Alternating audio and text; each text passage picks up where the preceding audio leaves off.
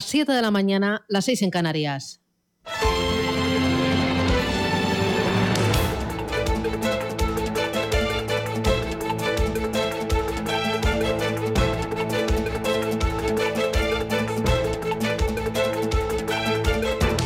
Capital Intereconomía, con Susana Criado.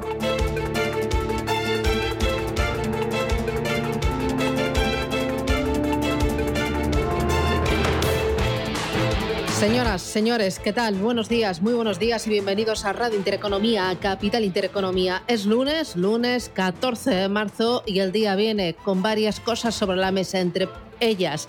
Hoy se cumplen dos años del confinamiento para hacer frente a un virus que se cebó especialmente con los mayores. El primer año de la pandemia fallecieron 55.442 ancianos, 20.000 de ellos en residencias dos años desde el gran confinamiento. Hoy vamos a mirar al cielo para ver cómo viene el tiempo y viene con lluvias abundantes en gran parte del país. La Agencia Estatal de Meteorología ha anunciado para hoy precipitaciones localmente fuertes y persistentes en el estrecho, en el entorno del litoral mediterráneo andaluz y en el sur del sistema central. Las lluvias también podrían ser abundantes en el sistema ibérico y en el extremo oriental de Pirineos. Y entre los fenómenos más significativos, eh, pues eh, esperamos eh, viento fuerte en Canarias, viento fuerte en Pirineos e intervalos de viento fuerte en Baleares, en zonas del tercio este peninsular y también en el litoral gallego. Así es como empieza la, la jornada, así es como empieza también la semana y empieza también con ese parte de guerra jornada número 19 de la invasión. Varias explosiones en los alrededores de la ciudad de Lviv han hecho trizas la relativa ilusión de seguridad que sentía el oeste ucraniano. Al menos 35 muertos en un bombardeo ruso contra la base militar eh, cerca de la frontera de Polonia. El Kremlin dice que son 180 los muertos. Kiev ha denunciado la muerte de 2.200 personas en la sitiada Miriaupol en el sur y faltan todavía eh, suministros, falta también electricidad y comida ahí, pero para muy pocos días. El Financial Times dice que Rusia habría pedido soporte militar a China para llevar a cabo su invasión en Ucrania. Estados Unidos muestra su preocupación porque China a estas alturas aún no haya condenado la ocupación por parte de Putin. El ministro de Exteriores de Qatar viaja mm, eh, hoy a Rusia para reunirse con su homólogo ruso. Su intención, pues contribuir a la búsqueda de una solución y mientras el ministro de Finanzas de Rusia ha confirmado que la mitad de las reservas de oro rusas se encuentran congeladas por las sanciones. Zelensky desde Ucrania. Pide a las empresas multinacionales de software como Microsoft, como Oracle, como SAP dejar de dar soporte a sus productos en Rusia y cancelar los contratos. Y la Unión Europea tiene previsto para el día de hoy aprobar nuevas sanciones económicas contra Rusia para aislar aún más al país. En los mercados, ¿qué tenemos? Pues atención esta semana a los bancos centrales, eh, al, de, al Banco Central de, Reino Unido, al Banco Central de, de Estados Unidos, la cita es el miércoles, y también al Banco Central de Japón. Muy importante el comportamiento de las principales plazas del mundo desde el 24 de febrero, cuando se inició la guerra. El Eurostock 50 pierde desde entonces un 5%, el IBEX 35 un 3,5%, el DAX Cetra un 6,8% y sin embargo estamos viendo que los índices americanos están prácticamente planos, incluso el SP500 está ligeramente en positivo desde aquel 24 de febrero. Parece que el dinero está buscando refugio en los activos americanos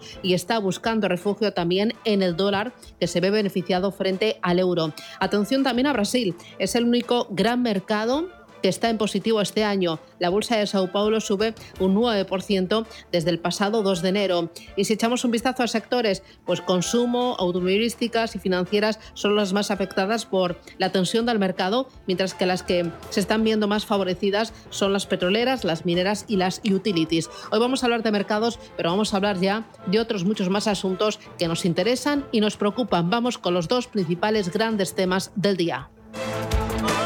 En Capital Intereconomía, información, opinión y análisis. Siempre rigor.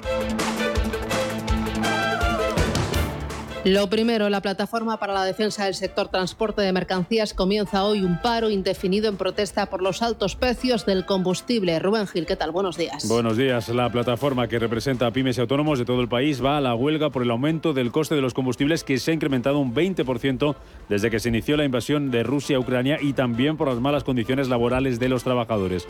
Un paro que no cuenta con el apoyo de las principales patronales del sector, como el Comité Nacional del Transporte por Carretera, la Confederación Española del Transporte de Mercancías, ni tampoco la Federación Nacional de Asociaciones de Transporte de España, a pesar de que su presidente Julio Villascusa también criticaba en estos micrófonos el precio de los combustibles que pagamos en España. Las petroleras, las españolas, que son las más ineficientes de Europa, son las que más dinero mm, ganan con su actividad, puesto que pagamos el gasóleo más caro de Europa antes de impuestos. Por tanto, las petroleras tienen mucha culpa de lo que está pasando y sobre todo porque nadie puede entender que producto estocado, comprado con anterioridad a la crisis tan rápida que está habiendo por el, por el combustible, se pague a ese precio que es precio de futuro si es que llega a producirse. Precisamente para hacer frente a esta situación, Francia va a llevar a cabo una rebaja de 15 céntimos por litro en el combustible a partir del próximo 1 de abril y Nueva Zelanda ha anunciado esta madrugada que rebaja el impuesto a los combustibles y las tarifas del transporte público durante los próximos tres meses. En Bruselas, la cita del día es la reunión de los ministros de Economía de la zona euro. El Eurogrupo aborda hoy la dirección de la política fiscal para hacer frente a la ralentización del crecimiento que va a dejar en la Unión Europea la guerra en Ucrania. Paloma Arnaldos, buenos días.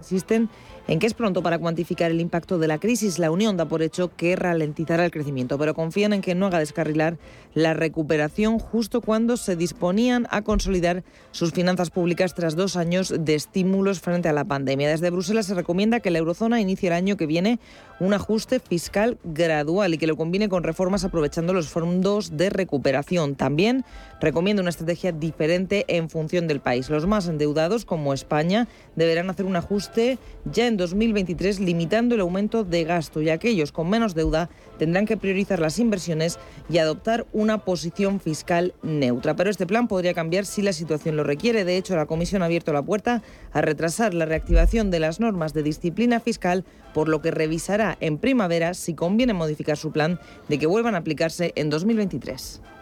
Será esta la primera reunión del Eurogrupo presidencial desde que comenzara la ofensiva militar y contará con la asistencia de la vicepresidenta Nadia Calviño. En los mercados, las bolsas comienzan la semana con signo mixto a la espera de la Reserva Federal y pendientes del comportamiento de las materias primas. Manuel Velázquez, buenos días. Buenos días, Susana. En efecto, a pesar de esa caída que vemos en estos momentos en el precio del barril, por ejemplo, 106 eh, dólares y medio el barril de crudo ligero Texas, de referencia en Estados Unidos, el crudo Brent de referencia en Europa, 110,16 dólares a pesar de esta caída del petróleo. Sigue reinando la volatilidad en Asia, principalmente por una nueva ola de COVID en China. Esto está provocando el cataclismo en algunas bolsas, como la de Hong Kong, que está cayendo más de un 4%. También vemos recortes en el índice de Shanghai, aunque son eh, más moderados, eh, y además de Singapur. Una jornada en la que se ha visto obligada a cerrar la bolsa de Shenzhen, eh, la principal ciudad industrial y donde están radicadas las mayores tecnológicas del país, pero como decimos, signo mixto, también cotizan con subidas.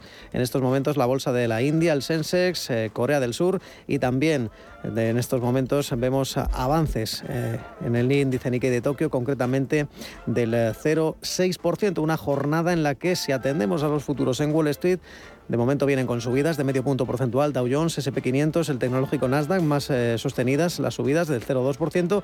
Y todo apunta a que las bolsas europeas van a comenzar la semana en positivo. Subidas que son del orden del eh, 0 6% en el caso del DAX Etra germano y una jornada en la que con esta volatilidad en el mercado vamos a tener el foco de atención en las reuniones de los bancos centrales, el ZEW de Alemania o la inflación de febrero en la zona euro. Sobre la Fed se da por sentado que este miércoles va a efectuar la primera subida de tipos desde 2018, es decir, el foco va a estar en la comparecencia de Powell al término de la reunión. Un día más tarde, el jueves, reunión del Banco de Inglaterra, se descuenta que va a aumentar por tercer mes consecutivo las tasas de interés. El viernes además llegará el turno del Banco Central de Japón, que además va a dar sus eh, perspectivas económicas para este año y el próximo. Otras referencias serán la balanza comercial de la zona euro o las ventas minoristas y producción industrial en Estados Unidos. En clave empresarial presentarán resultados Volkswagen, BMW, E.ON, Enel, Delibero o Inditex y las españolas Naturgy y BBVA celebran junta de accionistas. Hoy los inversores van a tener en cuenta la balanza comercial de enero en Francia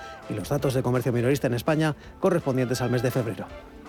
Viene la semana más que completita. Vamos ahora con los titulares de la prensa económica. Elena Fraile, buenos días. ¿Qué tal? Buenos días. Pues la prensa económica viene hablando un día más de energía. Lo hace el diario Expansión esta mañana con una entrevista a la presidenta de Transición eh, Ecológica, la ministra Teresa Rivera, el que destaca en el principal titular como las empresas que más ganan deben dar, dicen, para bajar la luz. Y es que asegura que hay que tomar medidas urgentes y los próximos días van a ser decisivos. Además dice que es la peor situación del sector energético desde la crisis del petróleo de los años 70 y avanza también cómo el Gobierno y la Comisión Nacional del Mercado de Valores vigilarán de cerca esas prácticas de las petroleras. En la portada del diario Cinco Días también muestra cómo el Gobierno estudia subvencionar las centrales de gas para abaratar la luz. Dice que primaría el precio para bajar el marginal del pool. Ya hay una luz de propuestas de los países miembros a Bruselas y sobre el modelo dice que Red Eléctrica Española financiará también el bono social de la luz. Y en la portada del diario el economista esta mañana destaca cómo la banca reduce un 15% su deuda ante el alza de los tipos de interés. Son las 7 y 11, esto es Radio Intereconomía, vamos con los titulares del lunes. En Radio Intereconomía, las noticias capitales.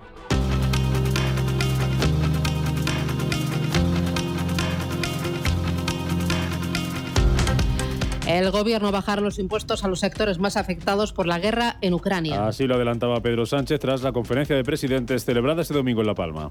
Además de todo lo que hemos hecho ya, que importa eh, en torno a 10.000, 12.000 millones de euros en rebajas y suspensiones de impuestos, si lo extendemos a lo largo de todo el año 2022, el Gobierno de España está dispuesto a hacer todo lo que esté en nuestra mano para proteger a nuestras empresas, para proteger a nuestra industria y para proteger a nuestros conciudadanos. En ese encuentro, las comunidades autónomas daban también su apoyo al Gobierno para que negocie en el próximo Consejo Europeo medidas que rebajen el precio de la energía. El precio de la luz sube este lunes hasta los 251 euros por megavatio hora. Es un 1,5% más que ayer, pero un 40% menos que el lunes pasado, cuando marcaba el segundo precio más alto de la historia. Detrás de esta rebaja está el abaratamiento del precio del gas en los mercados mayoristas.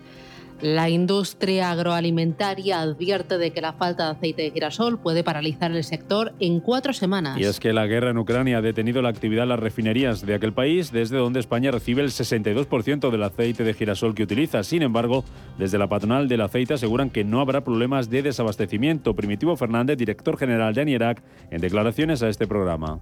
En este momento lo que se está produciendo es una distorsión. Es verdad que el aceite de origen ucraniano, en general de todos los orígenes del Mar Negro, están eh, o paralizados o muy distorsionados. Pero eh, hay que decir una cosa, y es que no se va a, producir ningún desabastecimiento.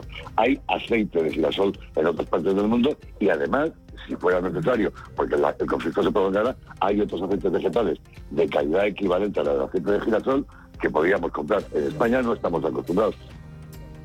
La Unión Europea prevé aprobar este lunes más sanciones contra Rusia. Las acordadas con sus socios del G7 tras eh, nuevas medidas figura negar a Rusia el estatus de nación más favorecida en sus mercados. Las nuevas sanciones se van a sumar a las que anunciaba Estados Unidos el pasado viernes como prohibir la importación de vodka, diamantes, pescado y mariscos procedente de Rusia. Vamos a anunciar conjuntamente varios pasos nuevos para apretar a Putin y hacerlo más responsable aún más por su agresión contra Ucrania. Y quiero hablar de algunos de esos puntos. Primero, cada una de nuestras naciones tomará medidas para negarle su estatus de nación más favorecida. Una designación que significa acuerdos para comerciar entre sí en los mejores términos posibles, aranceles bajos, pocas barreras al comercio y las importaciones más altas posibles permitidas.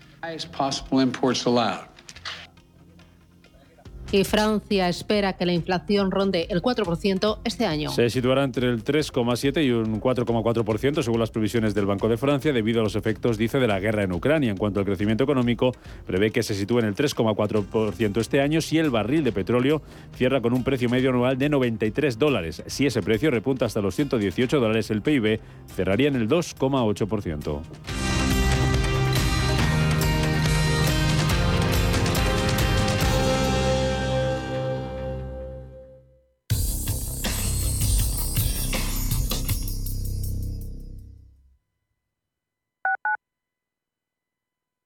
Alliance Bernstein, comprometidos con la sostenibilidad y el cambio climático, les ofrece la información del tiempo.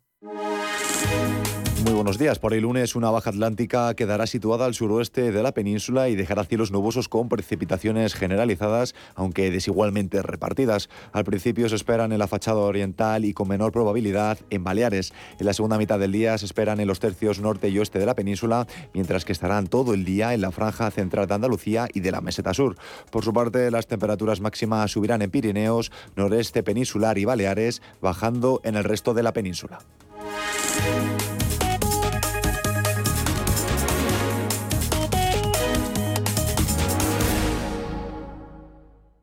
Alliance Bernstein, comprometidos con la sostenibilidad y el cambio climático, les ha ofrecido la información del tiempo.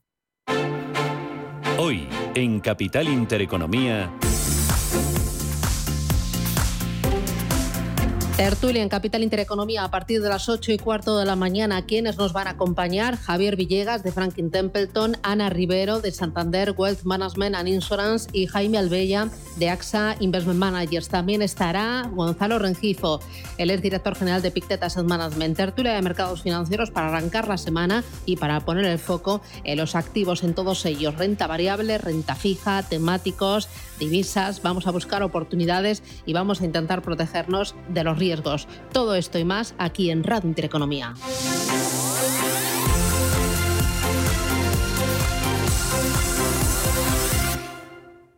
Radio Intereconomía, en el 95.1 de frecuencia modulada, número 1 en información económica, Capital Intereconomía, cierre de mercados, Radio Intereconomía, en el dial 95.1. Di que nos escuchas.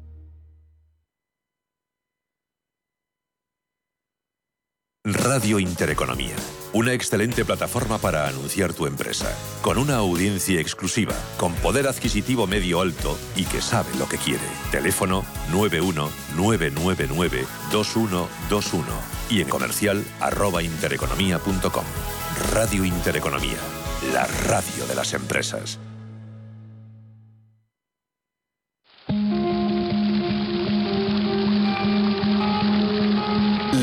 La fuente de la vida. Un viaje a través de los siglos y la historia de la humanidad. La Fuente de la Vida. De lunes a viernes, de 12 a 12 y media de la noche, aquí, en Radio Intereconomía. Radio Intereconomía, la radio de las empresas.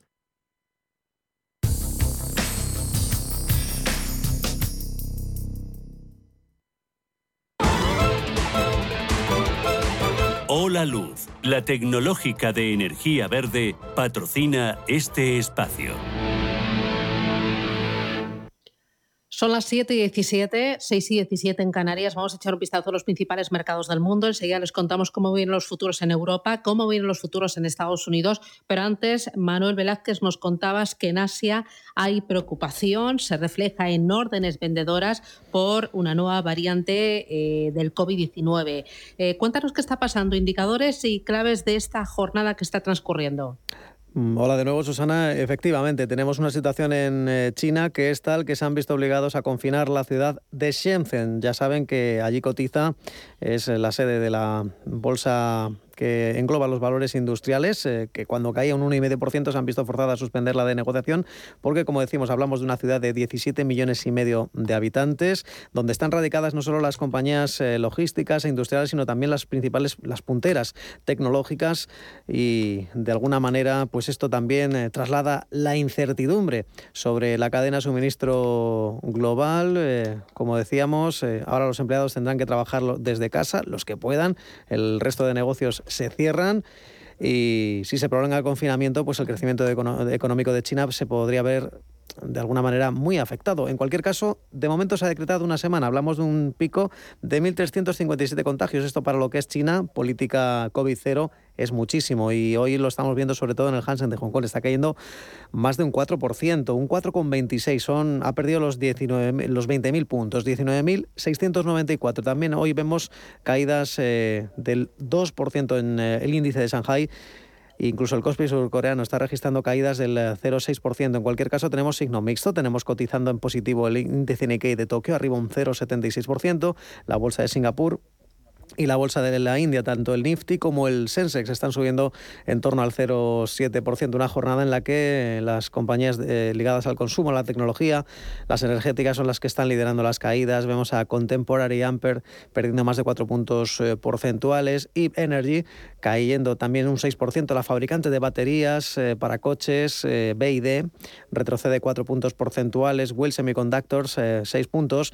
Una jornada en la que de momento el índice Nikkei está reduciendo esas ganancias y el petróleo también eh, extendiendo esas pérdidas eh, dentro de esta crisis diplomática en la guerra de Rusia y Ucrania. Por cierto, ya que hablamos por alusiones, de momento en Rusia no se ha dicho, no se sabe si abrirá la bolsa rusa. Ya saben que van día a día y ya son ya dos semanas consecutivas que no ha abierto la bolsa rusa. Lo que sí que han dicho desde el Banco de Rusia es que podrían verse obligados a pagar deuda de divisas en rublos en medio de esas eh, sanciones. Lo han dicho desde el Ministerio de Finanzas. Un comunicado, es decir, procedimiento temporal para pagar la deuda en moneda extranjera, el rublo que no vale ni siquiera un centavo de dólar y por supuesto menos de un céntimo. En cualquier caso, si nos fijamos dentro de Tokio, vemos eh, cómo las eh, mayores eh, subidas Hoy las están experimentando compañías ligadas al sector pues eh, como Advantes, eh, consumo subiendo un 2,2%, también incluso subiendo el banco Ozora eh, dos puntos porcentuales. Las principales ganancias son para Yokogawa Electric, esta compañía subiendo un 10%.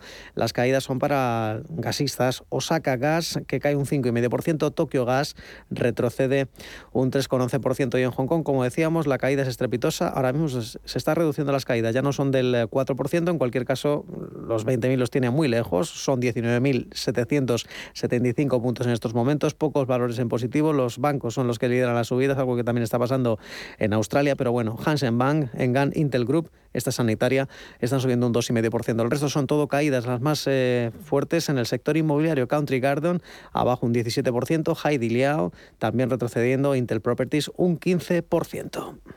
Muy bien, voy con los futuros de la bolsa americana. Paloma, ¿cómo vienen? ¿Los tenemos en verde o en rojo? Los tenemos en verde con una subida del 0,70 para el futuro del Dow Jones. El del SP500 ganó un 0,60 y casi medio punto porcentual está ganando el futuro del Nasdaq tecnológico.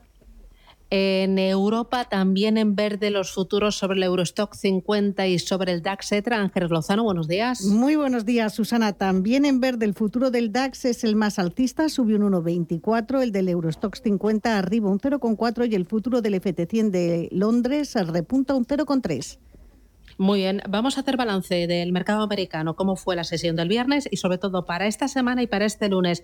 ¿Cuáles van a ser las claves? ¿Dónde, dónde estamos mirando ya, Paloma? Pues si hacemos, empezamos por ese balance del viernes, Wall Street cerraba otra jornada más en rojo, con el Dow Jones retrocediendo un 0,7 y encadenando cinco semanas consecutivas con recortes. La caída para el SP500 fue del 1,3% y el Nasdaq terminaba el día con las mayores pérdidas, que fueron del 2,18%. En el acumulado de la semana el balance también era negativo. Recorte del 2 para el índice de industriales, el SP y el Nasdaq caían un 3 y un 3,5 respectivamente. Ambos registraron su mayor pérdida semanal desde el 21 de enero. Por cierto, que los grandes bancos avisan sobre el SP500, que ya ha entrado en territorio de corrección con una caída de más del 10%, del 10 desde un máximo histórico establecido a principios de enero. Dice Bank of America que existe la posibilidad de que las cosas empeoren a partir de este punto y Goldman Sachs ha recortado su perspectiva por segunda vez en un mes. Volviendo a la sesión del viernes, la referencia fue el índice de confianza del consumidor de la Universidad de Michigan, que se hundía en marzo hasta el nivel de los 59,7 desde casi los 63 del mes de febrero, la marca más baja desde el año 2011. En el plano empresarial vimos algunas caídas importantes para las grandes firmas de tecnología. Zoom retrocedía un 5%, Meta, la matriz de Facebook, se dejaba un 4%. También vimos recorte para Apple del 2,4% o para Tesla, que se dejaba más del 5%. Además, en el plano empresarial, el fabricante de automóviles eléctricos Rivian registraba fuertes recortes del 7,5% tras incumplir los pronósticos del consenso con sus resultados. Ya mirando para el día de hoy. Es un día bastante tranquilo. Tenemos, no tenemos apenas referencias macroeconómicas en Estados Unidos. Si bien esta semana los inversores tienen varias citas importantes. El miércoles se va a publicar la evolución de las ventas minoristas. Ese mismo día se va a reunir el Comité Federal del Mercado Abierto. En línea con las declaraciones realizadas por Jerome Powell, se prevé que la Fed aumente los tipos de interés en 25 puntos básicos. El foco principal de atención va a ser la habitual conferencia de prensa de su presidente tras la finalización de esa reunión y los inversores también esperan que el Banco Central dé su nuevo pronóstico sobre la inflación y también sobre la economía dada la incertidumbre actual con la escalada de tensiones en Ucrania. También el jueves vamos a tener la producción industrial del mes de febrero. Y por último recordamos, Susana, que Wall Street cambia de horario desde hoy lunes y es que eh, aquí seguimos con el horario de verano, ya han cambiado la hora en Estados Unidos, así que durante las próximas dos semanas la Bolsa de Nueva York va a abrir una hora antes, a las dos y media hora española, y cierra también una hora antes, a las nueve de la noche. Muy bien. Miramos ahora al mercado europeo. Eh, Ángeles, eh, lo mismo te voy a pedir. Eh, bueno, mm. vamos a empezar primero por el día de hoy. ¿Qué referencias, qué claves estamos mirando ya por el lado macro y por el lado micro? Bueno, pues estamos muy pendientes, desde luego, de esa reunión de los principales líderes de la Unión Europea para aprobar nuevas sanciones económicas contra Rusia.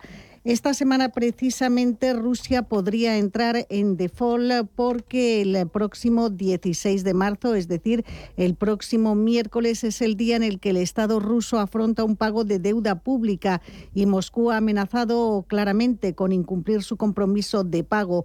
Por lo tanto, esa fecha marcada en nuestro calendario. Hoy también vamos a conocer la cifra de ventas minoristas de enero en nuestro país y la deuda de la banca con el BCE durante el mes de febrero. A lo largo de esta semana, lo más destacado será el índice de sentimiento económico que elabora el Instituto ZEW en Alemania. El jueves tiene lugar la reunión de tipos de interés del Banco de Inglaterra y la publicación del dato final de IPC de febrero de la eurozona. En cuanto a compañías protagonistas pendientes de Inditex, eh, que este miércoles pasado mañana presenta resultados de su último ejercicio fiscal que mm, finalizó a 1 de febrero y que podría reflejar un beneficio de más de 3.000 millones de euros.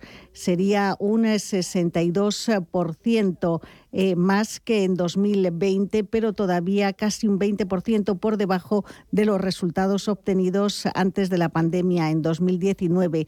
Y el eh, mismo día, el miércoles, Naturgy afronta Junta General de Accionistas que servirá para ratificar la entrada del fondo australiano IFM en el Consejo de Administración. Muy bien, hazme balance ahora de lo que ocurrió el viernes, lo más destacado, rapidito Ángeles. Pues el IBEX sumaba un 0,9% hasta 8.142 puntos. Los mejores eh, valores fueron Meliá, que ganó un 4,55, Acciona un 4 y Solaria un 3,5. Las mayores caídas para Repsol, perdió un 1,6, Naturgy bajó un 1,24 y Red Eléctrica se dejó un 0,92. El IBEX 35 y parte desde 8.142 puntos y consiguió cerrar la semana con subidas después de tres semanas de descenso. La ganancia de lunes a viernes fue del 5,4%. Los únicos valores que en el conjunto de la semana cedieron posiciones fueron Acerinox, que bajó un 8,5%, y CIA Automotive, que se dejó un 4%. Lo mejor lo vimos en Solaria, que en el conjunto de la semana subió un 27%. Acciona avanzó un 16% eh, y en el sector financiero Bankinter ganó casi un 13%, un 11% eh, CaixaBank y Sabadell un 9%. Destacó de óleo en el mercado continuo que rebotó un 40%, la mayor subida semanal desde junio de 2020, gracias a ese racionamiento del aceite de girasol. Y el resto de las bolsas europeas también reaccionó con subidas. Vimos al principal indicador de la bolsa de Frankfurt, el DAX, subir el viernes un 1,4%. París ganaba un 0,8, Milán un 0,8 también y Londres un 0,72. Escuchamos a Lucas Maruri, analista de renta variable europea de GESConsul, hablando de la situación del mercado. La incertidumbre sigue sobre la mesa. Es cierto que, ya ha corregido bastante, pero bueno, eh, ¿qué pasa si el barril de crudo se va a los 200 dólares, eh, por ejemplo? Eh, pues yo creo que sería una situación en la que se aceleraría esa posibilidad de, de, recesión económica de cara a la segunda mitad del año. Y yo creo que, por ejemplo, eso no está metido en precio. En el ecosistema cripto Bitcoin lo tenemos en 38.630 dólares. En las últimas 24 horas su caída es del 1,34% y en la última semana ha subido un 1,20%. Ethereum también en negativo frente al día de ayer. Cotiza en tiempo real a 2.574 dólares y en la última semana se ha apreciado un 1,53%.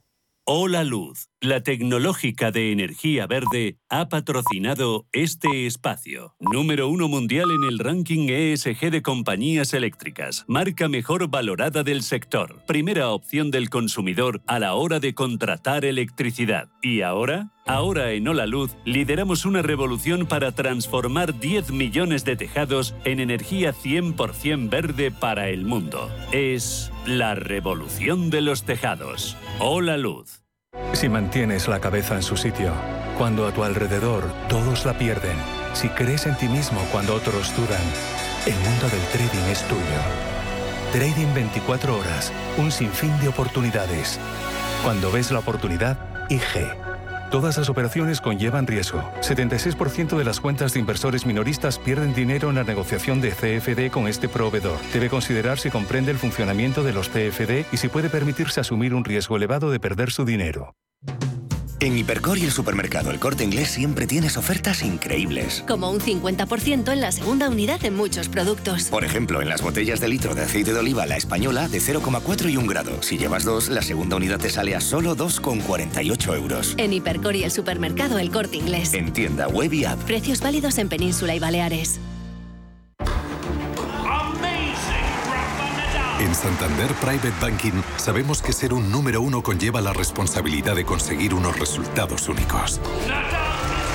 Por eso, como hace Rafa Nadal en cada punto, trabajamos con un modelo de asesoramiento especializado buscando la excelencia para nuestros clientes, lo que nos ha llevado un año más a ser reconocidos como la mejor banca privada de España por la prestigiosa revista Euromoney. Santander Private Banking y Rafa Nadal, el compromiso de ser un número uno. Había una vez un barquito chiquitito. Había una vez unas vacaciones únicas y había un momento único para reservar. Ahora, reserva ya tu crucero en la semana del crucero de viajes del corte inglés por solo 60 euros, pagando en seis meses y sin gastos de cancelación. Además, con el programa Confianza incluida, tu viaje con total tranquilidad. Financiación ofrecida por Financiera al Corte Inglés y sujeta a su aprobación. Consulta condiciones en viajeselcorteinglés.es. ¿Está buscando a alguien que valore sus finanzas? ¿O tal vez un financiero que tenga valores? Si lo que quiere es entender la economía, no se pierda Finanzas y Valores, los lunes de 2 a 3 de la tarde en Radio Intereconomía.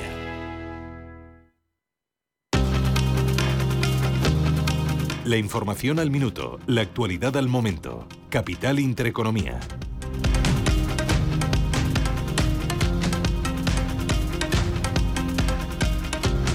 Son las 7 y 32 minutos de la mañana y a esta hora del lunes hay más noticias destacadas. Rusia denuncia que las sanciones de Occidente congelan 300.000 millones de sus reservas de oro y divisas. El país, que tiene parte de sus reservas en yuanes, hará frente a sus obligaciones de deuda en rublos hasta que se levante el veto. Fedea cree que Estados Unidos puede convertirse en poco tiempo en el primer exportador mundial de gas natural licuado, superando países como Qatar y Australia.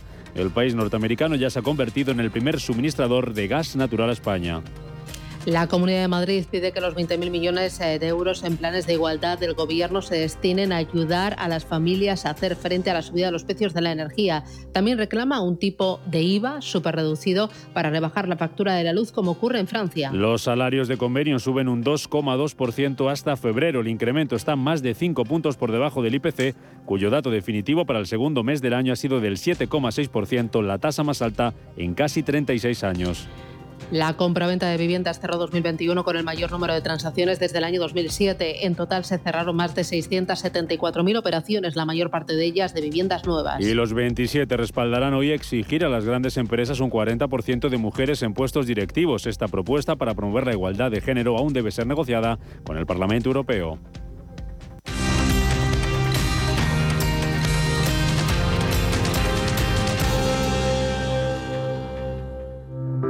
¿Conoce las oportunidades que ofrece el sector salud para invertir? En Bellevue, gestora suiza especializada en este sector, contamos con una amplia gama de fondos con la que puede participar en el crecimiento del sector, invirtiendo en todas sus áreas. Aportamos valor y diversificación a su inversión con fondos en biotecnología, salud digital y tecnología médica. Bellevue, primera gestora europea en sector salud.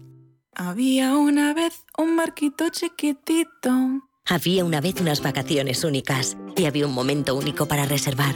Ahora, reserva ya tu crucero en la semana del crucero de viajes del corte inglés por solo 60 euros, pagando en seis meses y sin gastos de cancelación. Además, con el programa Confianza incluida, tu viaje con total tranquilidad. Financiación ofrecida por Financiera al Corte Inglés y sujeta a su aprobación. Consulta condiciones en viajeselcorteinglés.es.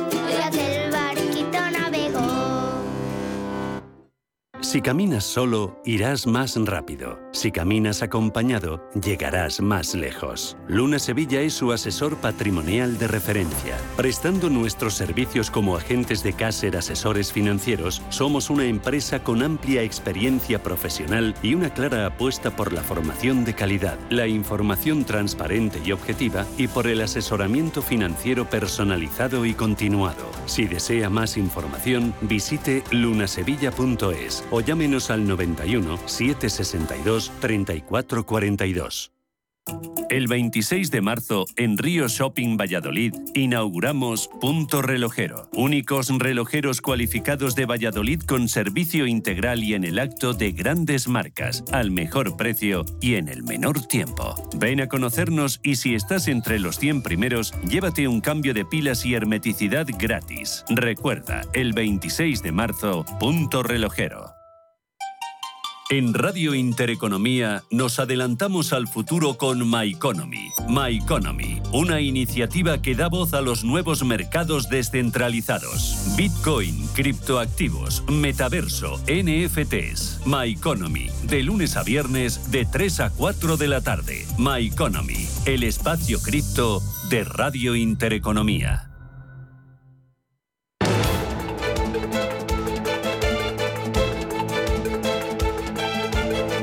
El primer análisis de la mañana.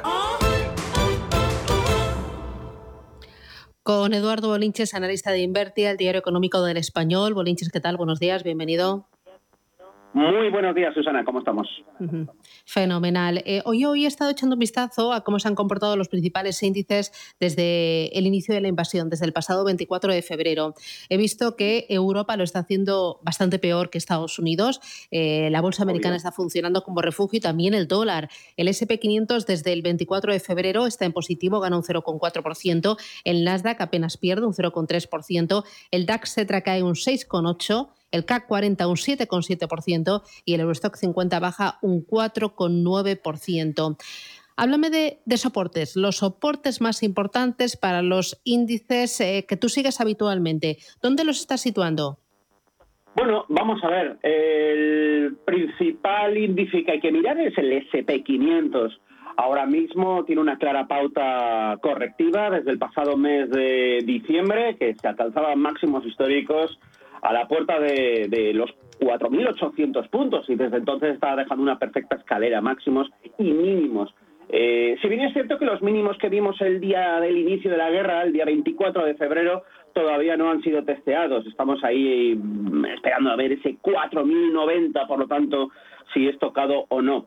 Eh, yo creo que, que acabaremos tocándolo y perforándolo a la baja. Las resistencias, para mí importantes, la que nos tiene que llevar a una situación en la que lo peor ya ha pasado. Bueno, en principio, eh, la zona de los 4.200 puntos es vital en el muy corto plazo para esta semana. Y luego yo creo que volvería algo de tranquilidad si esta misma semana nos hacemos con los 4.271 puntos. Para mí es la zona de resistencia importante. Y luego tenemos ya por encima los 4.327. Ahí, bueno, pues eh, podríamos romper claramente la pauta de máximos decrecientes y, y concluir que efectivamente la guerra está en Europa, con ellos no va eh, y, está mucho mejor, ¿no? En torno al, al SP500 va a robar todo, porque todo lo que haga el SP500, pues en definitiva lo va, lo va a hacer el DAX alemán, ¿no? Eh, es cierto que el rebote es muy pronunciado y esto pues eh, pone muy nerviosos a la gente con posiciones cortas, pero es que precisamente es una de las particularidades que tiene el inicio de un mercado bajista de larga duración, ¿no? En el que creo que nos estamos metiendo.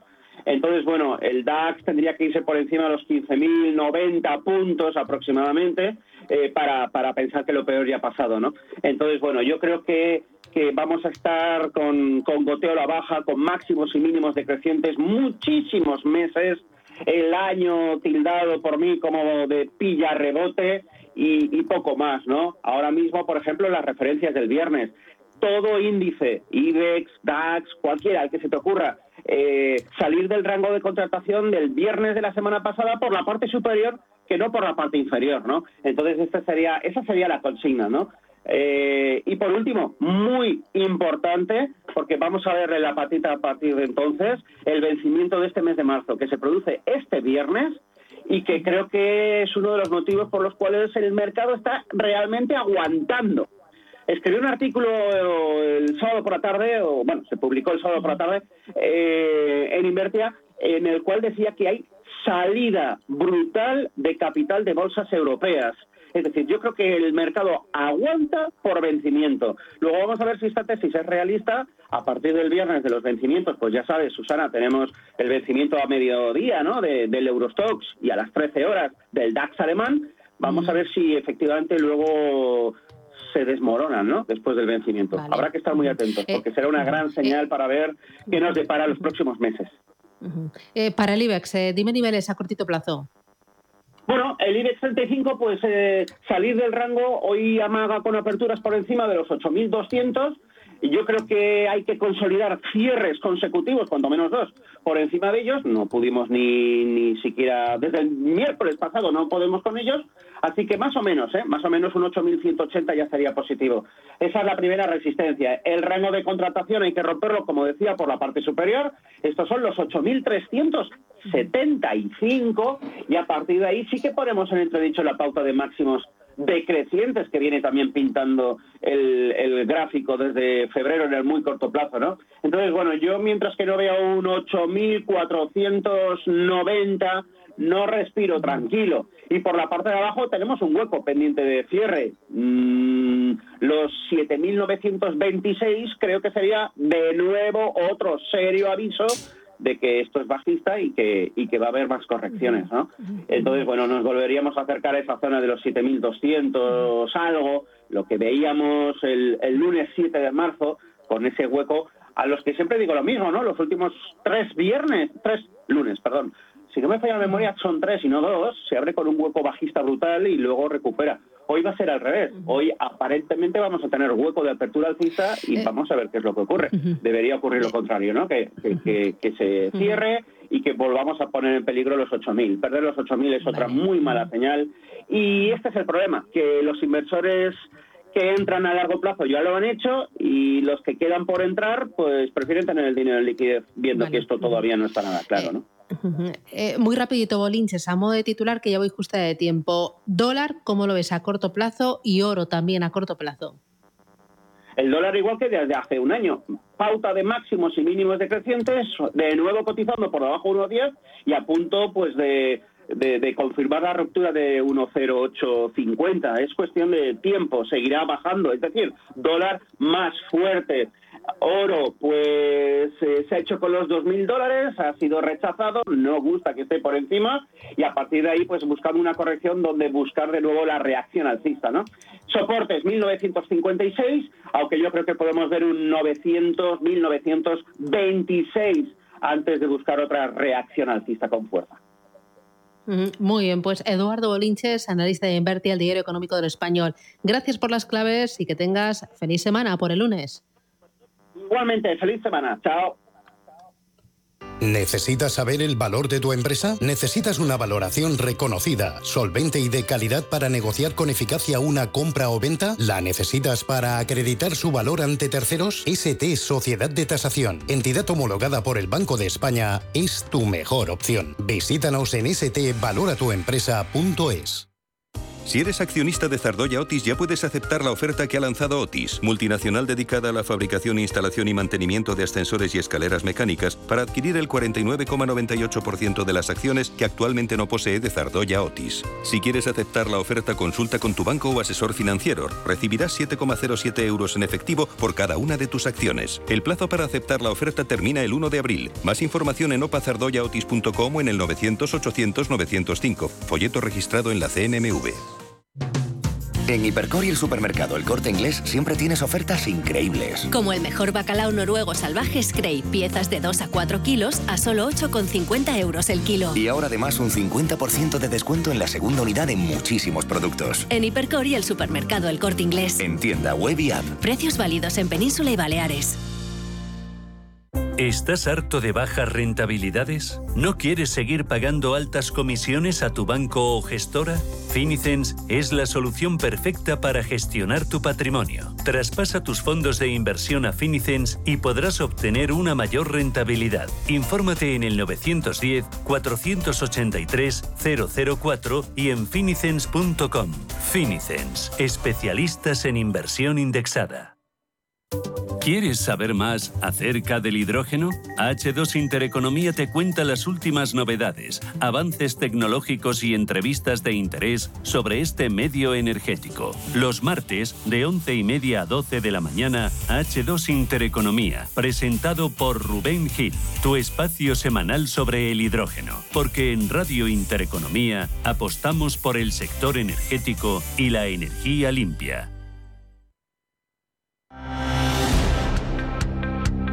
Equipo, compromiso, futuro, capital intereconomía. 15 minutos llegamos a las 8 de la mañana, 15 minutos llegamos a las 7 en Canarias. Esto es Radio Intereconomía y toca echar un vistazo a los principales diarios. Portada de la prensa económica y también portada de la prensa generalista. Elena Fraile, adelante. Buenos días de nuevo. Pues eh, comenzamos por la prensa económica, donde el diario Expansión habla esta mañana. Lleva una entrevista con Teresa Rivera, la ministra para Transición Ecológica, en la que deja un titular. Dice que las empresas que más ganan deben de dar más, eh, deben dar más para bajar la luz. Asegura que hay que tomar medidas urgentes y en los próximos días dice que van a ser decisivos. Asegura que es la peor situación del sector energético desde la crisis del petróleo de los años 70 y avanza que el Gobierno y la Comisión Nacional del Mercado de la Competencia vigilarán de cerca las prácticas de las petroleras. En la portada del diario Cinco Días, también asunto destacado esta mañana, eh, como el Gobierno dice que estudia subvencionar las centrales de gas para abaratar, dice la luz. Primaría ese precio para bajar el marginal del pool y sobre las medidas dice que ya hay una luz de propuestas de los países miembros a Bruselas. Sobre ese modelo dice que Red Eléctrica financiará también el bono social de la luz. Y en la portada del diario El Economista muestra esta mañana en portada como el precio del petróleo y del gas restará medio punto al PIB, pero también se habla en su principal titular de cómo la banca reduce un 15% su deuda ante ese alza de los tipos eh, de interés. También entre los titulares destacados eh, se habla de cómo Sánchez avanza rebajas fiscales a sectores afectados por la guerra. Lo hizo ayer el presidente en La Palma durante esa conferencia de presidentes, algo que lleva también la portada del diario Cinco Días, que destaca cómo Sánchez se compromete a bajar los impuestos ligados a la energía. Pero en la portada del diario El Economista leemos cómo ese libro blanco de Hacienda costará 50.000 millones más a la clase media. Y es que ese libro blanco que está recogiendo esas eh, sugerencias del Comité de Expertos en materia fiscal del Ministerio de Hacienda, pues está proponiendo una subida fiscal a esas clases medias de 50.000 euros. ¿Cómo lo van a hacer? Bueno, pues este informe plantea subidas eh, en el IRPF vía supresión de esos tipos reducidos y a través de la creación de nuevos impuestos eh, medioambientales. Es otro de los asuntos que muestra la prensa, junto también a otro que lleva como protagonistas a las hipotecas para los jóvenes que financiarán, dicen, 95%. Y es que hay seis entidades que ofrecen ya mejoras para facilitar el acceso a la vivienda ante la falta de un acuerdo político tras la pandemia. Hacemos ya recorrido en este caso por la prensa generalista que lleva un día más, ese día 19 de la guerra, a la, dice o titula mucho de los diarios que la guerra se encuentra en las puertas de la Unión Europea después de que Putin bombardeara ese territorio, bordeando el territorio OTAN. Rusia bombardeó ayer esos misiles con una, en una base ucraniana a 25 kilómetros de Polonia, causando esos 35 muertos. Estados Unidos respondió que la Alianza Atlántica actuará con toda la fuerza si Moscú ataca en su suelo. Y hay preocupación, dice, en Occidente por ese alto riesgo de un error de cálculo que lleve a un incidente fronterizo. Este es el asunto destacado para la portada del diario El País. En la portada del diario El Mundo habla de ese golpe mortal de Putin a la ayuda militar de Occidente a Ucrania, junto también a una fotografía de dos soldados eh, tumbados en el suelo resistiendo los bombardeos. Dice la fotografía en ese pie que Irpin era una hasta, hasta, hace, hasta hace tres semanas un municipio de familias acomodadas próximo a Kiev y que ahora es una zona fantasma donde las fuerzas ucranianas resisten los bombardeos de esos misiles y también de esos eh, salvas de mortero de la artillería rusa que impactan en las casas y cubren las calles de escombros. En la portada del diario ABC también habla de cómo Rusia bombardea a 25 kilómetros del territorio eh, OTAN y también se muestra este titular destacado en el periódico de Cataluña, pero también se muestra en ese lado más político, eh, tiene como protagonista esa cumbre de presidentes celebrada en La Palma este fin de semana. La portada del diario ABC dice en su principal titular que Feijó arranca Sánchez una bajada de impuestos. Dice que el presidente del gobierno evita concretar en la cumbre de presidentes en qué consistirá precisamente esa rebaja fiscal. En la portada del diario La Vanguardia también muestra esta mañana en su portada como Sánchez anuncia, dice, rebajas fiscales y fondos para los refugiados. La conferencia de presidentes autonómicos cierra con acuerdos de mínimos a la espera de que el gobierno concrete también, dicen, sus eh, propuestas. Pero también se muestra esta mañana alguna encuesta en los diarios, una que tiene como protagonista el diario El Mundo, habla de ese panel del Mundo de Sigma 2 en el que habla de intención de voto, dice que el Partido Popular recupera terreno tras su crisis de liderazgo ante un PSOE estancado. Fejo aún dice que debe convencer al más del 27% de sus votantes, mientras atraen más, dice, a los afines a Sánchez que los de Abascal.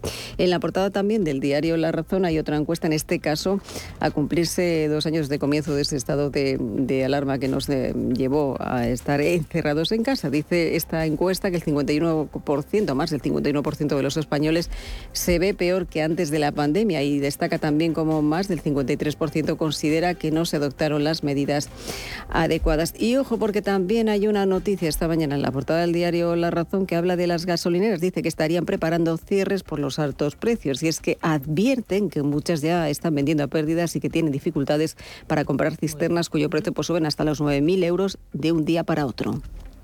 Muy bien, voy ahora con la prensa internacional. Mario, adelante. ¿Qué tal, Susana? Muy buenos días. Comenzamos con la prensa de Francia. El Le Figaro titula Se reanudan las conversaciones entre Kiev y Moscú. Los negociadores de Rusia y Ucrania volverán a reunirse hoy lunes a través de videoconferencia, según anunció ayer el portavoz de la presidencia rusa, Dmitry Peskov. Además, el mismo ha informado de que la delegación rusa está encabezada por Vladimir Medinsky, uno de los asesores del presidente ruso, Vladimir Putin. Y acabamos con la prensa de Alemania. El diario Handelsblatt recoge que al menos 850 personas han sido detenidas en las manifestaciones celebradas durante el día de ayer en 23 ciudades rusas para protestar contra la invasión de Ucrania. En total, desde el inicio de la guerra han sido arrestadas más de 14.800 personas, según un registro que ha contabilizado 353 detenidos solo en la capital, Moscú, mientras que en San Petersburgo serían al menos 151 los detenidos.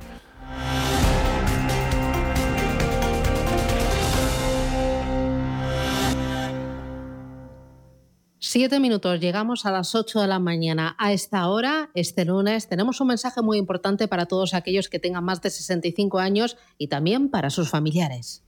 ¿Sabías que si tienes más de 65 años y vivienda en propiedad, puedes conseguir esa liquidez extra que necesitas?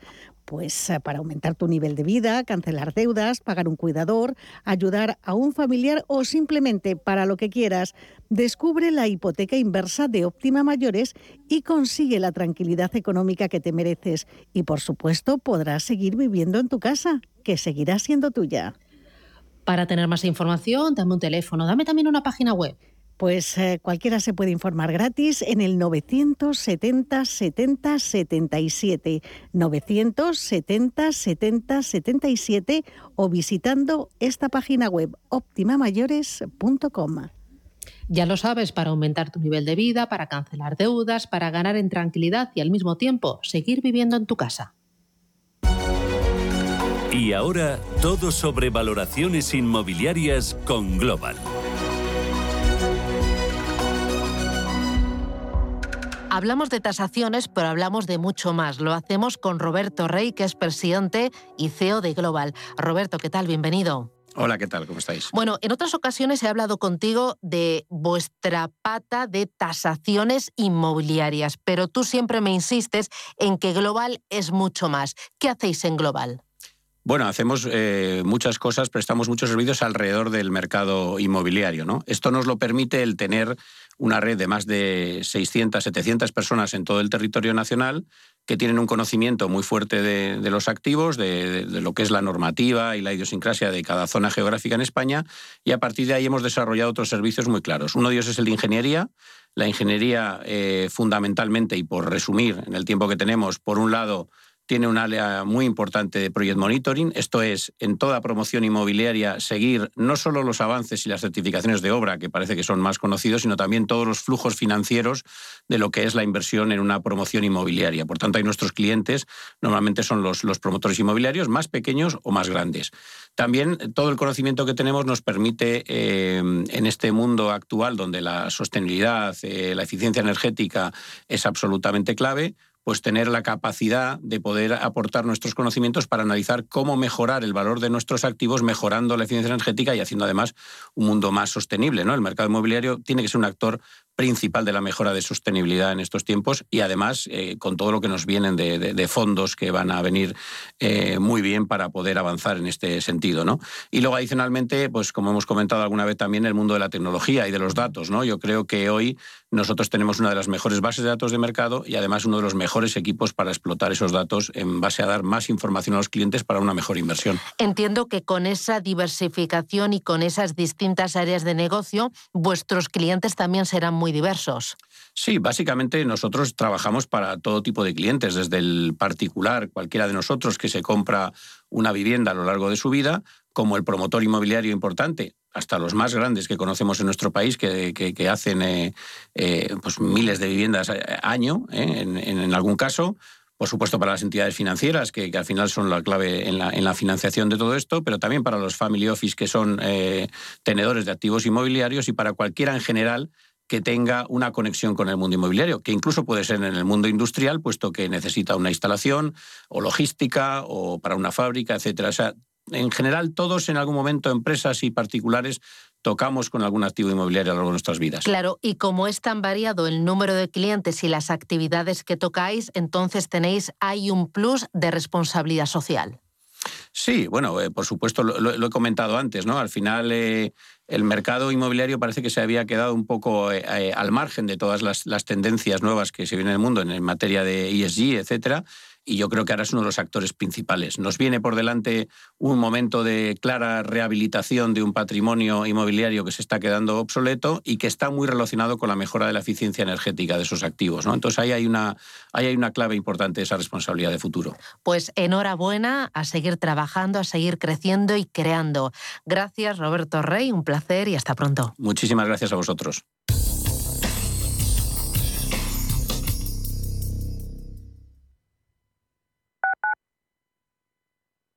Automatic, expertos en reparación y mantenimiento del cambio automático de tu coche, te ofrece la información del tráfico en Madrid. Son las 7 y 57 de la mañana, conectamos con las pantallas del ayuntamiento para ver cómo está el tráfico en Madrid. Charo Alcázar, muy buenos días. ¿Qué tal, Mario? Muy buenos días. Bueno, como podréis imaginaros, la lluvia lo está complicando todo. Tenemos una hora muy punta muy difícil en prácticamente todo el recorrido de M30 y en las principales entradas a la capital. En la zona centro, una incidencia. Se trata de un accidente en Raimundo Fernández Villaverde a la altura de la calle Aviador Zorita, dirección Glorieta de Cuatro Caminos. Están cortados dos carriles y generando retenciones en la zona. Por otro lado, también se complican puntos como la calle eh, José Abascal, el eje Prado Recoletos dirección norte o Doctor Esquerdo dirección Plaza de Manuel Becerra. Automatic, expertos en reparación y mantenimiento del cambio automático de tu coche, te ha ofrecido la información del tráfico en Madrid. En Automatic nos encantan que las acciones sean seguras, sin riesgos. Mira hacia adelante. Invierte en el cuidado de tu cambio automático y rentabiliza con la experiencia del especialista en cambios automáticos. Apuesta por Automatic y obtén buenos resultados. No te la juegues. Automatic.es. Automatic. Reparación y mantenimiento del cambio automático. Entre tú y yo está el buen humor, la motivación y los mejores invitados. Y aún así, queda espacio para la salud. Paula Pérez Salazar y su ejército pacífico de colaboradores están listos para alegrarte el fin de semana. Recuerda que tu cita con ellos es ahora el sábado a las 8 de la mañana. Entre tú y yo, con Paula Pérez Salazar. Los mercados financieros. Las bolsas más importantes. Información clara y precisa. Esto es Radio Intereconomía.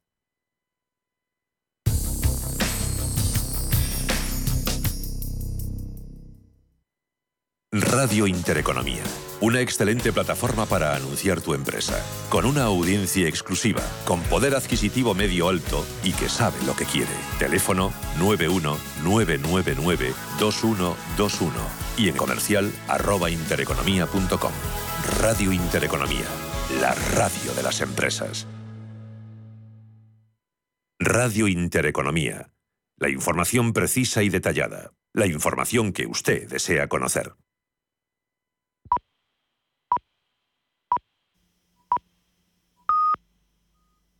Son las 8.